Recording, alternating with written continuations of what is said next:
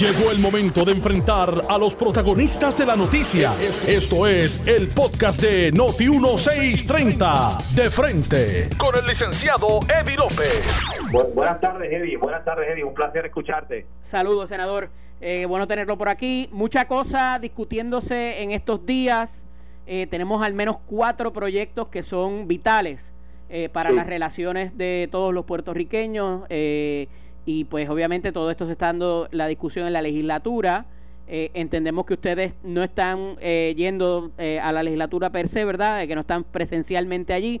¿Cómo se está manejando esto? ¿Qué entiende usted por dónde va la situación en términos de la discusión de estos proyectos? Entiéndase el Código Electoral, el Código Civil, la, también lo que es la reforma municipal.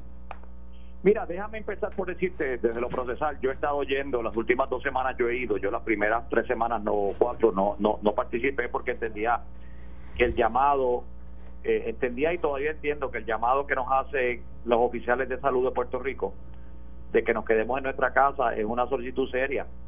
Y en ese sentido yo eh, entendía y entiendo que la única razón por la que debemos ir al Capitolio es por ser un asunto de emergencia que requiera nuestra aprobación inmediata sobre un asunto puntual para los puertorriqueños hoy. Y en ese sentido, pues, pues lo que estamos viendo es que de eso a lo que están haciendo, pues, pues dista mucho. ¿Por qué? Porque lo que ha hecho Tomás Rivera Chats y, y Johnny Méndez es que han aprovechado esta coyuntura para sacar del medio proyectos controversiales sin que la gente se pueda expresar entonces, eso es eso es el caso típico, el, el, el, libreto de lo que hablaba aquella autora Naomi Klein, de la doctrina del shock, que cuando la gente está pendiente a otra cosa, que la gente hoy está pendiente a su bolsillo, a su casa, la gente está pendiente a que no se le enfermen sus papás y sus tíos y los hijos, que las escuelas están cerradas, que no hay pruebas, o sea, todo eso es lo que tiene hoy eh, eh, a la gente preocupada y mientras eso pasa, están aprobando un código civil y otras leyes, pues eso es lo que es terrible para Puerto Rico. A esos efectos, senador, y ese es el más eh, que se le ha dado, ¿verdad? Eh, eh, pues de alguna manera notoriedad más bien en estos días, de acuerdo a las versiones que hemos visto, acaba de bajar, ¿verdad? La versión del ese que incluye las enmiendas en sala, que me parece, y ayer así lo dije en mis redes sociales, sin ánimo de defender ni criticar a nadie, sea, había que ver el documento que finalmente se aprobó, eh, porque un punto y una coma lo cambia todo.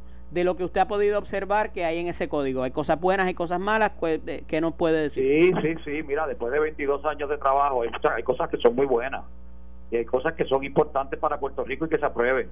Y obviamente las cosas que yo no estoy de acuerdo, en parte quiero hoy acabar de leer y ver cómo quedaron finalmente. Yo objetaba la versión de hace dos semanas pero las enmiendas que se hicieron allí en el floor se hicieron el mismo el mismo día y se hicieron algunas allí mismo pues obviamente eh, eh, yo coincido con algunas organizaciones que uno no sabe finalmente cómo quedó el lenguaje en unos temas fundamentales más que nada en el tema de familia. Claro. Y eso es lo que para mí es, es, fundamental que, que se hable importantísimo porque eso va a regir nuestra verdad. Y, tuve una conversación esta mañana con, el senador Carmelo Ríos, el portavoz de la mayoría, este, y me asegura que en efecto hay muchas cosas como lo de las abejas, como las cuestiones de derechos reales, de las servidumbres y demás, que se adaptan y se atemperan a los tiempos y eso, ¿verdad? Eh, eh, ya era, era tiempo de que se valga la redundancia de que... Mira, nosotros aprobamos el Código Civil en el 2016 y lamentablemente la Cámara no, no pudo tomar acción sobre él. Pero, o sea, gran parte, o sea, este Código Civil estaba ya bastante adelantado, lo único que le faltaba era ponernos de acuerdo en tema de familia. Claro. Y, yo creo que ya hemos adelantado mucho en esa área y el principio tiene que ser uno bien básico.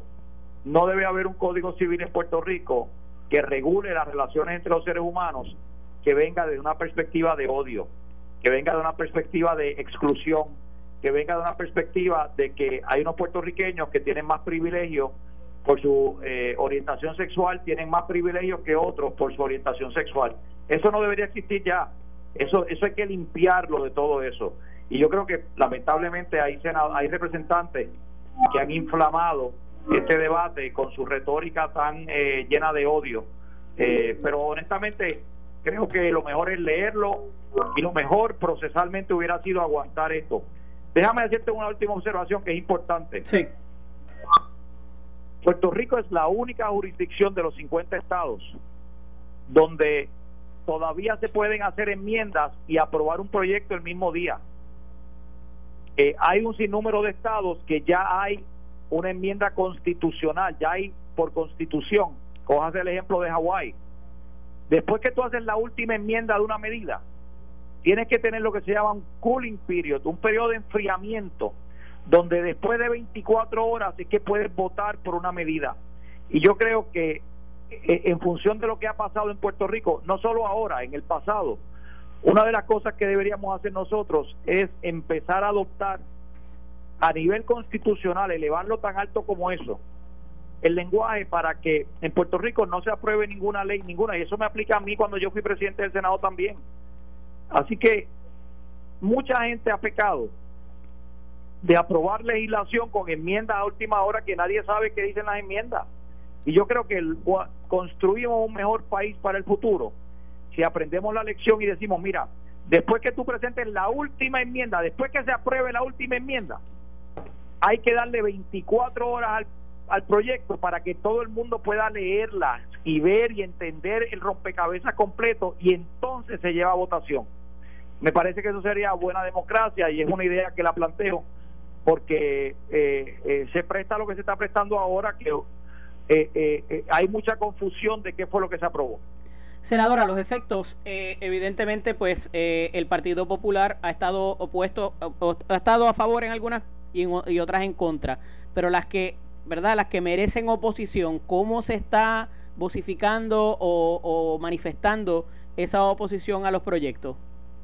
Bueno, nosotros hemos estado... Por parte del Partido Popular como institución. Sí, nosotros hacemos planteamientos, hacemos planteamientos públicos, hacemos planteamientos a través de las redes sociales, tenemos a la prensa que le hemos explicado y en, hay un caso en particular que quisiera reseñar.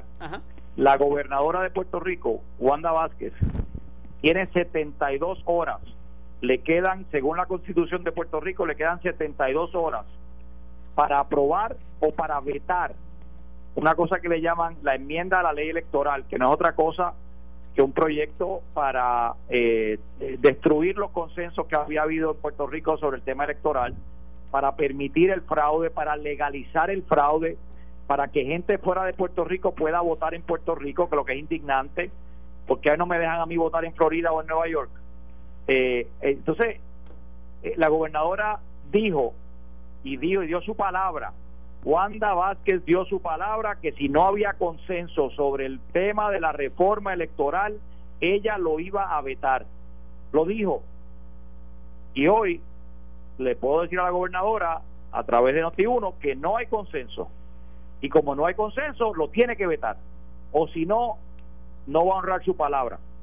Y eso es importante que lo vete, porque no hay razón ninguna para nosotros de aquí a noviembre cambiar las leyes electorales de Puerto Rico y ahora abrir el espacio para que gente que no vive en Puerto Rico pueda votar en Puerto Rico. Eso no es justo, eso no es justo para ningún puertorriqueño, sea del partido que sea. Eh, eh, hay un editorial hoy en el Nuevo Día extraordinario sobre esto, donde dicen que por encima de cualquier eh, capricho de un partido político, tenemos que salvaguardar, tenemos que salvar lo que es el proceso de un democrático, la democracia exige que todos la defendamos. Senadora, eh, a esos efectos y con lo que está pasando en el país, ¿qué se está haciendo mal? ¿Qué deberíamos hacer distinto si usted estuviera en la figura de la gobernación, ya un poco, ¿verdad?, saliendo del aspecto legislativo. Pues mira, hay muchas cosas que habría que hacer distintas. Número uno, el gobierno ha colapsado. Ahora mismo hay, eh, el gobierno de los Estados Unidos ha provisto para Puerto Rico, le ha accesado a Puerto Rico miles de millones de dólares y el gobierno de Puerto Rico no ha podido entregarle ese dinero que es de los puertorriqueños. ¿Por qué? Bueno, pues por fallas en el Departamento del Trabajo, por fallas en el Departamento de Hacienda. O sea, es un gobierno que lamentablemente ha colapsado. Segundo, yo creo que hay que darle muchísimo más apoyo a quien sí está dando la cara, que son los municipios. Los alcaldes, los municipios están haciendo un trabajo extraordinario. Yo creo que aquí hay unanimidad del de, país de aplaudir el trabajo que se está haciendo a nivel municipal en el caso de Villalba y de Guayanilla, yo conozco de primera mano que están haciendo un trabajo de rastreo y extraordinario para, para ayudar. Número tres, eh, fíjate la resistencia que puso la gobernadora a, a primero a las pruebas, después al rastreo a nivel eh, eh, de las pruebas todavía no, no, se han hecho correctamente. La, el rastreo no se ha hecho en Puerto Rico, en el aeropuerto ha habido problemas. O sea, todo lo que el gobierno estatal y central ha estado metiéndose, yo creo que le ha fallado al liderato que ya debería ejercer. ¿Qué haría yo si fuera gobernador de Puerto Rico? Yo empezaría a tener reuniones diarias con entidades sin fines de lucro, con alcaldes, con entidades que pueden bregar y tomar decisiones y acabar de poner a correr a Puerto Rico. Puerto Rico puede abrirse y puede haber más actividad económica, pero para eso hay que medir correctamente. Tenemos la gente que puede medir en el Colegio de Mayagüez, en la Universidad de Puerto Rico. Podemos, aquí tenemos profesionales excelentes, pero el problema es que ya se ha limitado a darle contratos a gente que aporta a la campaña del PNP y lo ha limitado sinceramente a, a, una cosa político partidista de la cúpula del PNP y tiene secuestrado al país. Libere al Puerto Rico, gobernadora, libere a Puerto Rico, eso es lo que tiene que hacer y poner a todo el mundo a participar en un esfuerzo voluntario para abrir a Puerto Rico, que haya actividad económica, pero que haya actividad económica con protección, con datos. No es lo mismo vivir en Maricao, donde está cerrado, que vivir en San Juan. A lo mejor en Maricao puedes abrir ya, en la montaña puedes abrir ya porque hay muy pocos casos, si alguno. En Vieques, en Culebra, o sea, podemos hacer política pública inteligente, que es lo que nos está pasando en este momento. Estás escuchando el podcast de Noti1, de frente, con el licenciado Eddie López. Estamos de vuelta aquí en De Frente, este que les habla el licenciado Eddie López. Eh, estuvimos hablando en el primer segmento con el senador Eduardo Batia. Eh, nos interrumpimos para pasar a la conferencia de prensa donde se estaba hablando del futuro del dinero, de los 1.200 pesitos, para ver eh, cómo se están haciendo llegar y, nos dieron un poco más de información. La línea telefónica tengo al compañero Raúl Márquez. Buenas tardes, Raúl, bienvenido. Buenas tardes, Eddie. Buenas tardes a todos los que nos escuchan. ¿Todo bien? ¿Qué está pasando por allá? Todo bien, gracias a Dios pues hoy estoy por, por, por Arecibo, hoy no estamos en San Juan, ¿verdad? No estamos Mira, cuidado con los ataques, cuidado con los ataques de las abejas allá. Así es, así es, estamos, pero estamos en el encierro. En efecto. Mira, este nuevamente se trae a consideración el asunto, digo, esto nunca ha muerto, ¿verdad? Pero el asunto de, lo, de que los, eh, los, los, alcaldes y los municipios estén dando cátedra en la cuestión del contacto, el rastreo de contactos, ¿verdad? Eh, y de la gente. Y parece que eh, se ha flexibilizado o un poco eh, la administración está yendo en esa dirección de escuchar a cómo lo están haciendo los alcaldes y, darle, la, darle la oportunidad a, tratar cosas distintas. ¿Qué me tienes que decir en cuanto a eso? Bueno, aquí, aquí siempre, o durante los últimos años hemos tenido un debate y una controversia sobre el valor de las estructuras municipales y si los municipios deben desaparecer, no deben desaparecer, o si debemos tener algún otro tipo de estructura. Estos momentos, al igual como lo fue en el huracán María y como lo fue durante los temblores, son los momentos en que los municipios demuestran su valor y demuestran que tienen una estructura administrativa que aunque es incapaz de unas cosas, es muy capaz de hacer otras y que tiene gran valor al complementarse con la estructura que tiene el gobierno central. Y si los municipios pueden hacer algo de una manera más eficiente, de una manera más rápida que lo hace el gobierno central, yo creo que no debe haber problema con implementar o que sea el gobierno central pase a, tener un rol de apoyar a los municipios en estos esfuerzos. y eh, como dice, y los este recursos también. Los municipios los que han dado cátedra y los recursos, con los recursos mermados, o sea, y ahora con la situación de la 29 y todo lo demás, pero me parece que, que es un cambio positivo el eh, no pensar que verdad que yo me lo sé todo y las cosas se hacen así porque siempre se han hecho así y darle y darle no es no es ni protagonismo mano pero darle eh, eh, audiencia verdad a, ver cómo estas personas lo están haciendo distinto y, y hasta la, la, tecnología que están utilizando verdad para porque al final del día lo que queremos garantizar la seguridad de los ciudadanos. Durante este proceso de emergencia a los municipios se les han asignado recursos porque la gobernadora reconoce el valor del trabajo que hacen los alcaldes de los municipios y que son la primera línea eh, de estructura gubernamental eh, el, que le llega al ciudadano, ¿verdad? Están los más cerca, son los alcaldes, son que, que conocen su municipio, conocen los barrios, conocen las necesidades y conocen a la gente. ¿verdad? que esto a mí no me sorprende. Eh, más allá de eso, yo creo que es un ejemplo del valor que tienen nuestras estructuras municipales y de cómo hay ocasiones en que el municipio apoya al gobierno central, pero hay otras en que se revierte eh, la posición y es el gobierno central el que debe darle apoyo a los municipios. Eh, completamente de acuerdo. Mira, eh, ayer, y un poco lo mencioné ahorita, pero lo recalco, eh, porque sé que has estado pendiente también, al igual que el amigo Joe Rodríguez y, y, otros tantos amigos que tenemos en común, el licenciado Irán Carlos. Este, ayer surgió un debate por las redes por unas publicaciones que se estaban haciendo en torno al Código Civil y esta mañana aquí en, de frente, en Sin Miedo las tomaron una por una, ¿verdad? Este, y yo creo que pues al final del día toda este todo este debate que ha habido en torno al Código Civil ha sido un poco estéril e inconsecuente porque no teníamos la ventaja de el, eh, el proyecto terminado, final y aprobado con las enmiendas en sala, lo que nosotros le llamamos el enrólese, ¿verdad? Para de ahí partir entonces a la discusión.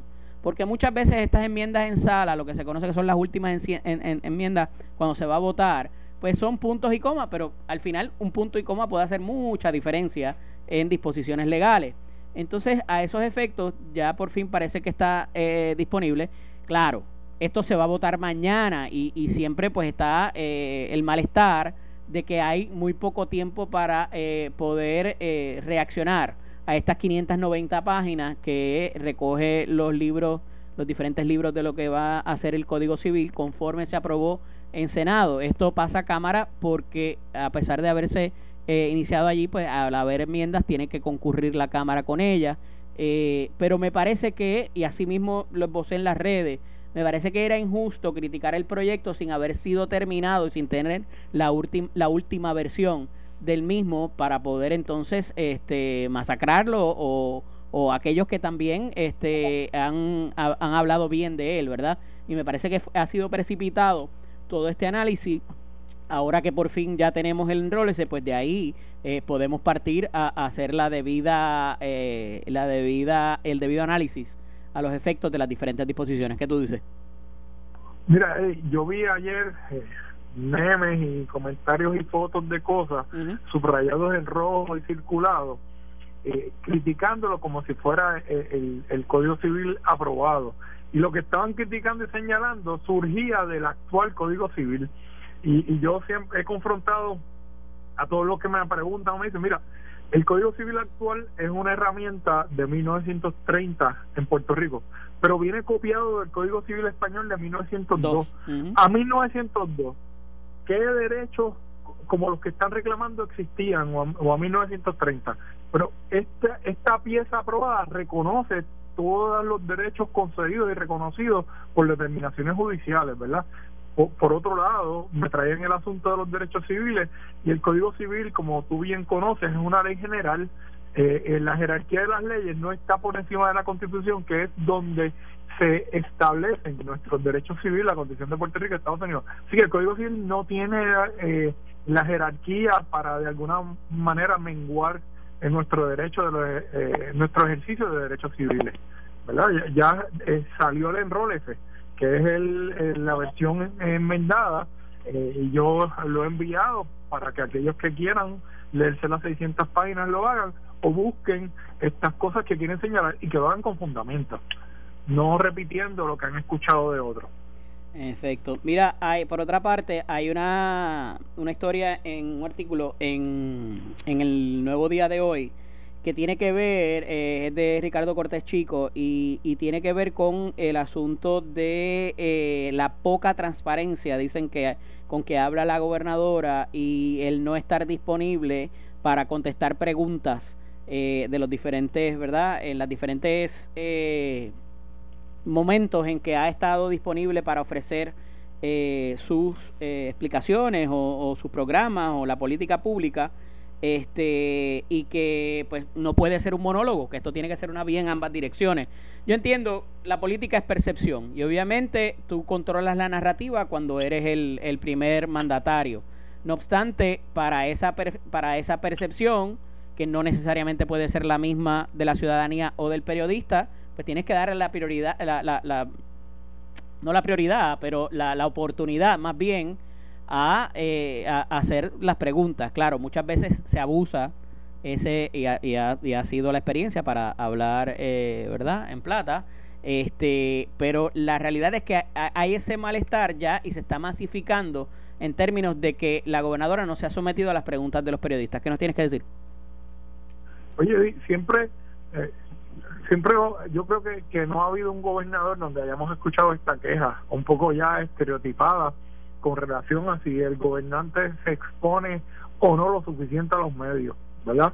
La verdad es que tú y yo conocemos que el, el, asistir a una conferencia de prensa no es algo que se da de forma silvestre, ni es algo que se toma livianamente. Por eso es que te digo que el primer mandatario controla la narrativa. Entonces se supone que la controla. Los medios te requiere el, el, invertir recursos para prepararte para ello, ¿verdad? Tú desligarte de ciertas cosas que están pasando y separarte para prepararte e informarte para la conferencia de prensa y luego el acto de la conferencia de prensa en sí, que, que se puede extender por una hora, por dos horas, ¿verdad?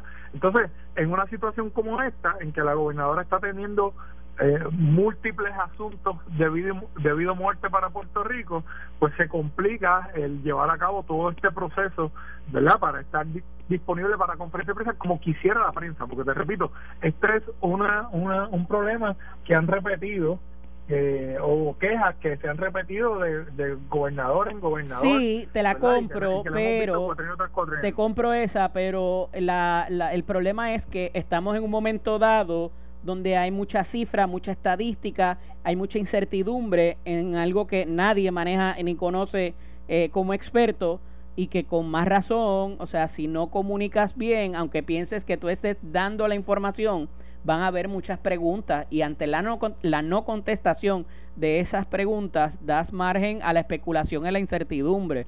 Y entonces me parece que, que eso te daña aún más lo que puedas haber estado haciendo bien por la especulación y la incertidumbre que eh, lo que no comunique, ¿verdad? Eh, y, ahí, en, eh, como una cita en el artículo, se tiene al ex senador Eudaldo Báez Galip, el papá de nuestro compañero José Báez, donde dice, o sea, te expones a que así, a decir lo que tú quieres que se sepa, pero lo que no quieres que se sepa, entonces se lo lleva a la especulación y la imaginación popular, pues ya sabemos, ¿verdad?, cómo vuela. Entonces ese es el peligro, ¿verdad? Y, y, tú quieres tener a la gente la mayor, eh, lo, más informado posible, con la mayor información posible para la toma de decisiones y particularmente cuando estás tomando decisiones tan vitales como abrir los comercios y un poco expandir más el contacto social entre unos y otros. Sí, eh, eh, a, mi juicio la, gobernadora ha estado eh, disponible para discutir estos asuntos, incluso sus conferencias de prensa o, sus mayores contactos han sido en su vasta mayoría sobre este asunto, ¿verdad? Sobre el COVID y sobre cómo se van trabajando todas estas órdenes ejecutivas y sus planes futuros. Que, que, que no los puedo adelantar demasiado, porque en la situación que estamos actualmente, o sea, una semana parece un año. ¿Verdad? Y, y, que se van tomando eh, detalladamente y según se va recibiendo la información, etcétera, etcétera, y que tal vez no ha podido estar eh, disponible tanto como quisiera la prensa, pues, pues correcto. Pero tenemos unas circunstancias especiales nunca antes vistas que, que han provocado de cierta manera esto. En efecto, pero por eso, por eso mismo te digo, es información que no todo el mundo maneja de la misma manera, es información compleja. Y entonces, si no tienes, si no contestas las preguntas, no puede ser un monólogo, no puede ser un infomercial. Tú sabes, y me parece que eso es lo último que hemos visto. Yo he visto al secretario de Salud hacer varias conferencias de prensa y están disponibles para preguntas. Eh, perfecto, y el secretario de Hacienda y el secretario de Hacienda también.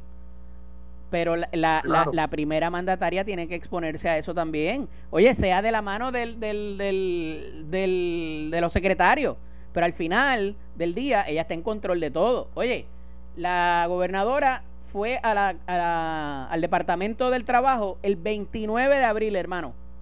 Estamos a 13 de mayo hoy. La, la secretaria del Trabajo brilla por su ausencia. No se, han, eh, no se han llevado a cabo las labores como tienen que llevarse a cabo después de aquel informe que había un, una, una avería eh, de una falla técnica Nada ha pasado.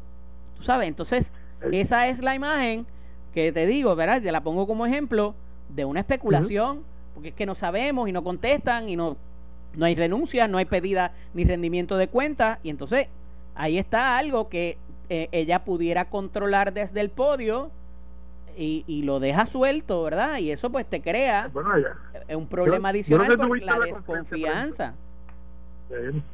¿Tuviste la conferencia de prensa de ayer de la gobernadora y la comisionada residente? Sí, pero era para otros propósitos y habló más la comisionada residente que lo que habló la gobernadora. Claro, porque se trataba de las ayudas federales.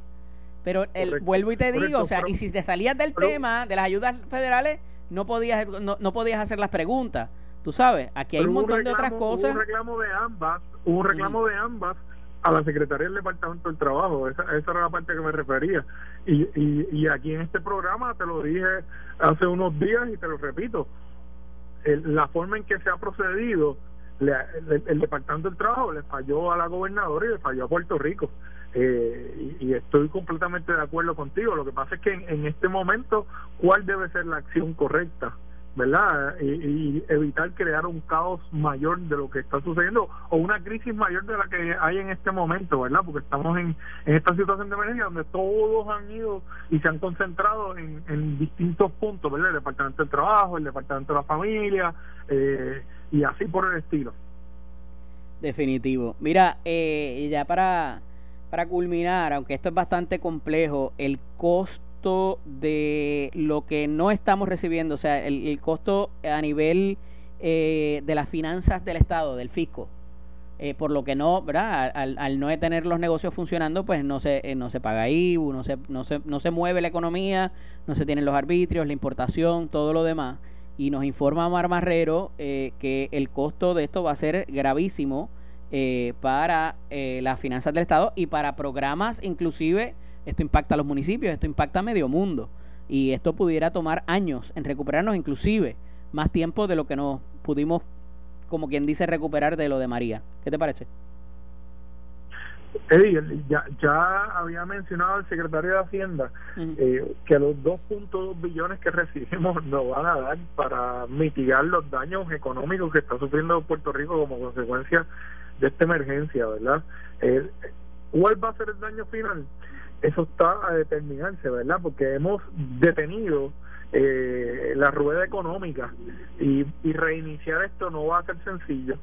Eh, yo, por mí, es, un pronóstico reservado, ¿verdad? Yo no creo que ni siquiera durante este año veamos el resultado final. Va a ser algo que, que vamos a estar contabilizando por mucho tiempo. Mírate esto, Marrero explicó que los estimados más recientes apuntan a que la economía se achicará en 5.800 millones por la pandemia. La mayor parte de estas pérdidas se cree que se registrarán el próximo año fiscal que comienza el primero de julio. Específicamente se estima que la economía medida por el Producto Nacional Bruto caerá 3.6% este año fiscal 2020 y 7.8% en el 2021. 5.800 millones, eso es casi prácticamente la mitad del presupuesto, De, eh, de Puerto Rico.